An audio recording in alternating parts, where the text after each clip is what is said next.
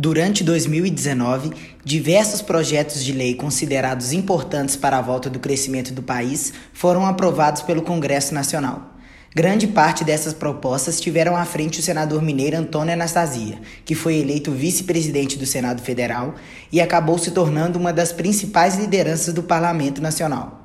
Responsável por mais de 300 matérias em tramitação naquela casa, Anastasia é hoje o segundo senador com maior número de relatorias. A lei que permite o bloqueio imediato de bens de pessoas e entidades acusadas por terrorismo foi uma das relatadas por Anastasia. Essa foi a primeira preocupação do ministro da Justiça, Sérgio Moro, quando chegou ao executivo. A matéria adequou a legislação brasileira às recomendações do Grupo de Ação Financeira Internacional, uma organização global da qual o Brasil faz parte. Também virou lei em 2019 outra proposta relatada por Anastasia, a que busca beneficiar famílias mais pobres.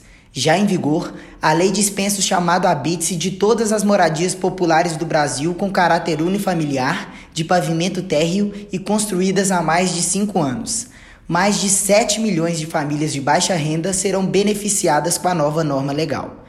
Depois de um ano do novo governo federal, Anastasia faz uma análise da nova relação do Executivo com o Legislativo Nacional.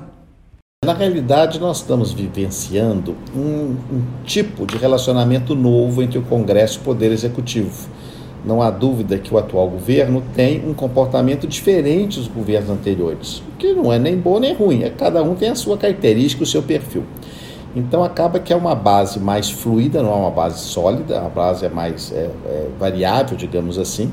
Existe uma grande convergência da maioria do Congresso a favor do governo nas questões econômicas, não há dúvida alguma, muito forte essa tendência.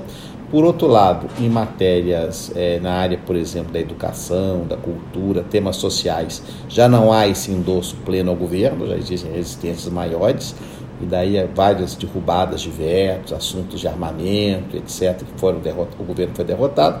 E é claro, em toda manifestação governamental que haja qualquer tipo de manifestação é, que possa, em tese, ainda que em tese, é, fazer algum tipo de afirmação contra a liberdade e a democracia, o Congresso reage, porque o Congresso, evidentemente, é a casa da liberdade.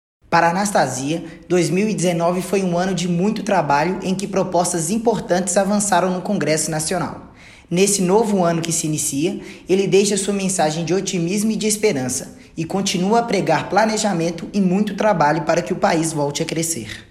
Eu estou dando um abraço especial para você que nos acompanha no programa de rádio já há bastante tempo, agora na virada do ano, 2019 para 2020. Desejando a você um ano novo pleno de saúde, alegrias, de paz, de muita tranquilidade, de emprego, de um sucesso profissional, mas, sobretudo, de muito equilíbrio e de felicidade pessoal. A você, a sua família, seus amigos, a todo o seu entorno, a todos com quem você convive, para que nós possamos juntos avançar pelo Brasil em 2020. Um abraço forte.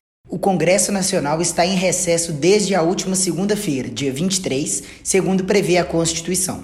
Deverá retornar aos trabalhos no próximo dia 3 de fevereiro.